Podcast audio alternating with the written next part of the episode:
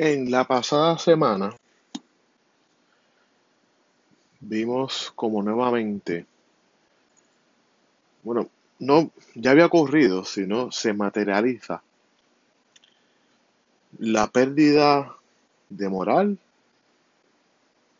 la busconería, la listería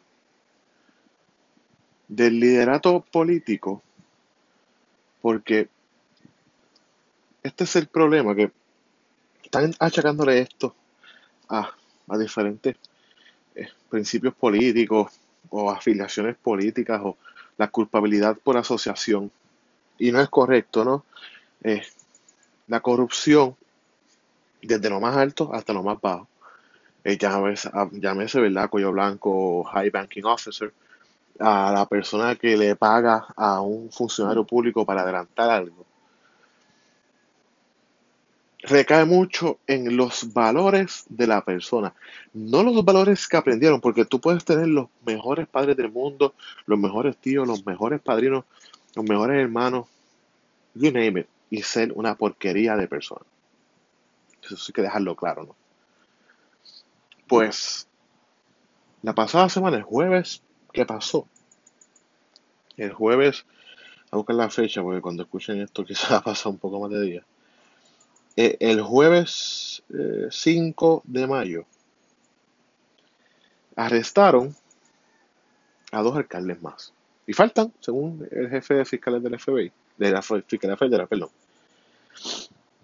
A uno por coger 32 mil dólares y a otro por coger 15 mil dólares. Esto encima de los 17 mil dólares mensuales que cogía el vicealcalde, el ex vicealcalde de Trujillo Alto, que yo dudo mucho que esa suma de, dinero tan grande sea sola para él, pero who knows. Encima de los 5 mil dólares mensuales que cogía el Cano Delgado, encima de los 5 mil dólares que cogía Ángel Pérez, mensuales, por supuesto encima del escándalo absurdo y corrupto del municipio de Mayagüez y los cinco acusados de corrupción ya. Encima que el alcalde de Trujillo Alto está siendo investigado. No sabemos si está cooperando. Encima que hay otros alcaldes y otros funcionarios públicos bajo investigación federal. Y uno que otro bajo el FEI. Tenemos que llegar a la conclusión de que culturalmente esto es, está tan normalizado que si el FBI no llega a entrar, no hubiera ocurrido nada. Esa es la realidad. O sea, si no llegan a, llegar, ve la valga redundancia, si no llegan a llegarle al Cano Delgado, de Oscar Santamaría y a Rimo Rodríguez, nadie se hubiera enterado de nada. Porque, perdóneme, la cultura de corrupción, la normalización de la corrupción está tan aguda que uno no puede más que llorar. Corillo, el morón, imbécil, infeliz y miserable de alcalde de Humacao, Reinaldo Valgas, se va a chupar quizás cinco años de cárcel, o maybe more, who knows, por maldita sea 15 mil dólares. El morón, imbécil, idiota de alcalde de Aguas Buenas, Javier García Algo, porque es tan irrelevante que no sé ni el nombre de él, se va a chupar de 5 a 10 años por maldita sea 32 mil dólares. Estos morones ponen en vergüenza a su pueblo. Eh, pueblo en general, olvídate por poner PNP. Pueblo en general.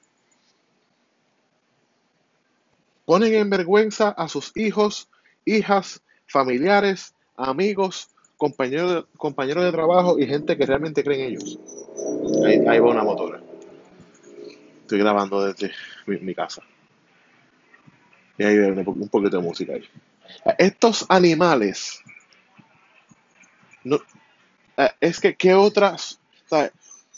Hay que ser bien morón imbécil para tú hacer pasar a tu familia por una vergüenza así y encima de eso por una cantidad de dinero ridícula. O sea, esta gente ni robar sabe.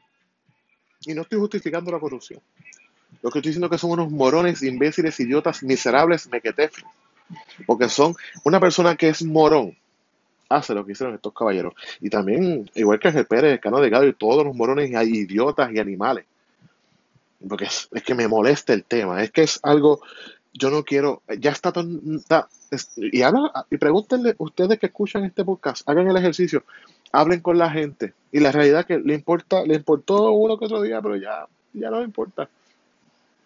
Este fenómeno de la corrupción está tan normalizado que a veces uno dice, wow, de verdad, ¿qué más uno puede hacer? Porque Puerto Rico tiene ya sobre legislación sobre el tema.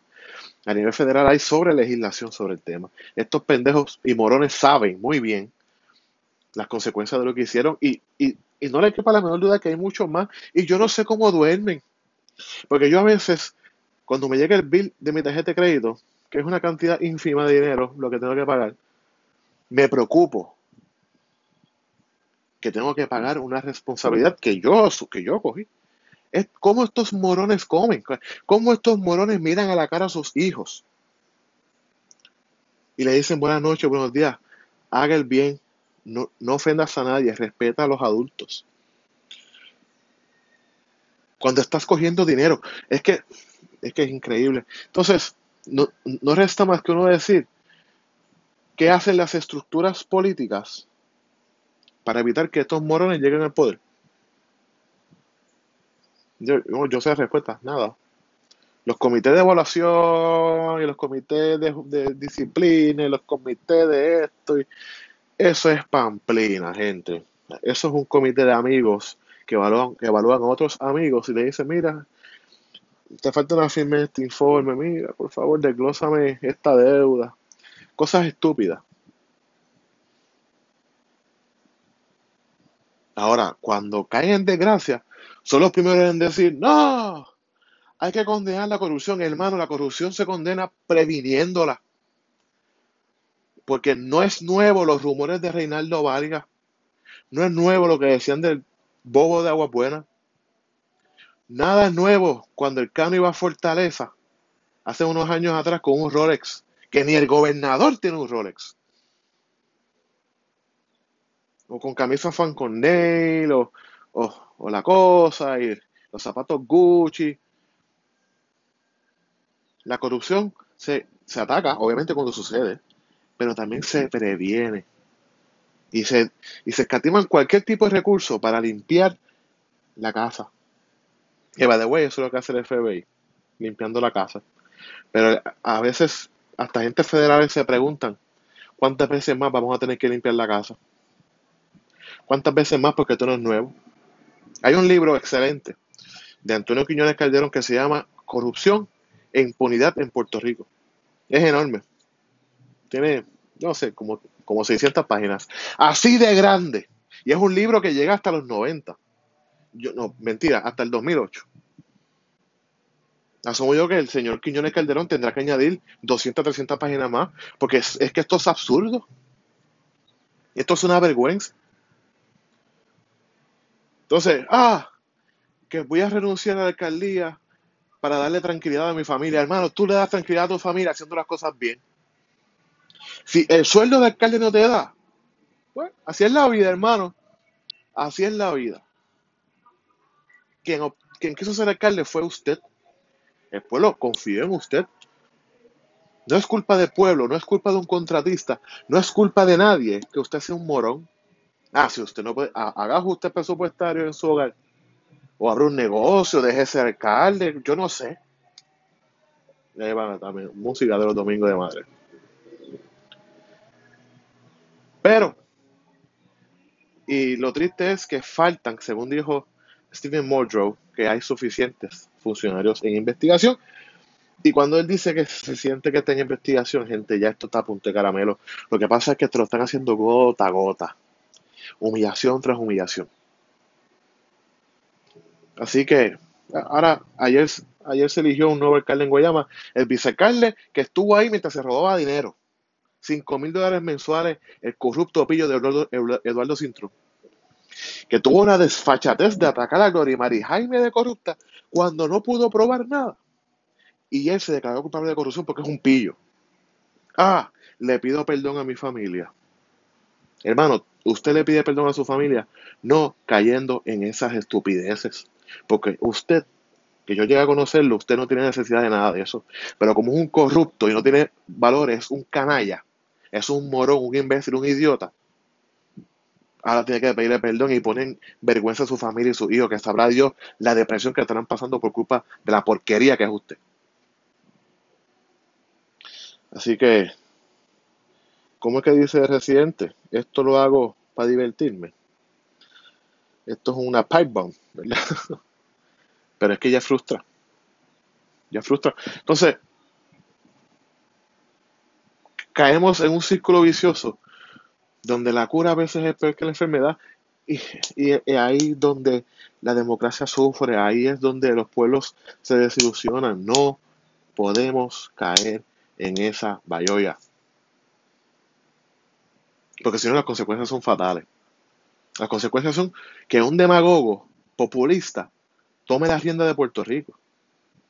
Y entonces ahí, ahí sí vamos a ver lo que es un régimen de reforma autoritaria. Porque el pueblo mismo lo va a pedir. No lo va a tomar por, asalto. Las instituciones democráticas, las instituciones democráticas caen por la corrupción. El, el panismo, el, el clientelismo.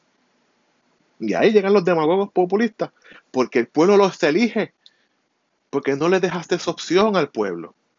Por la porquería que tenemos dentro de las instituciones democráticas que se supone que tengan el mejor interés del pueblo como motivo y como misión. Así que con esto los dejo. Este ha sido otro vamos por parte de Compit Marrero.